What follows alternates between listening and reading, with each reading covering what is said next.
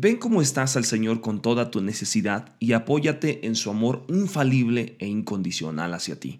No tienes que pretender ser más de lo que eres para recibir la bendición que necesitas de Dios. No tienes que pretender ser otra persona para parecer más merecedor de recibir de Dios. Este es el podcast Días de Gracia por Abimael Acosta.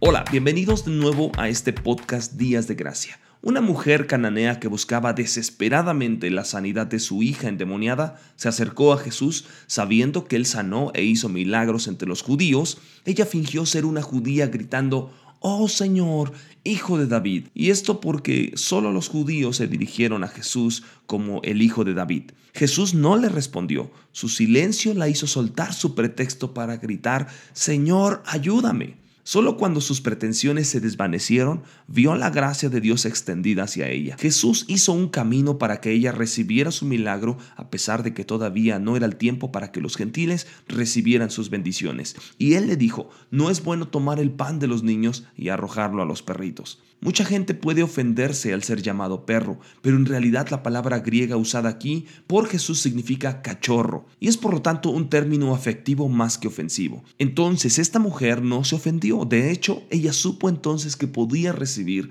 la sanidad de su hija porque incluso los cachorros pueden comer de lo que cae de la mesa de sus maestros. Ella vio que las migajas de la mesa del maestro eran suficientes para un gentil, para un cachorro como ella. Pero debes entender que los judíos luego consideraron a los gentiles como perros. Pero lo que Jesús estaba tratando de decir era primero que fue llamado a los judíos, no a los gentiles. Sin embargo, amaba a esta mujer gentil y a su hija lo suficiente como para darle un decreto legal para que recibiera su milagro. Así que cuando la mujer cananea tomó su lugar, dejando caer el título de hijo de David y solo se apoyó en la compasión de Jesús por ella, su hija fue sanada desde esa misma hora.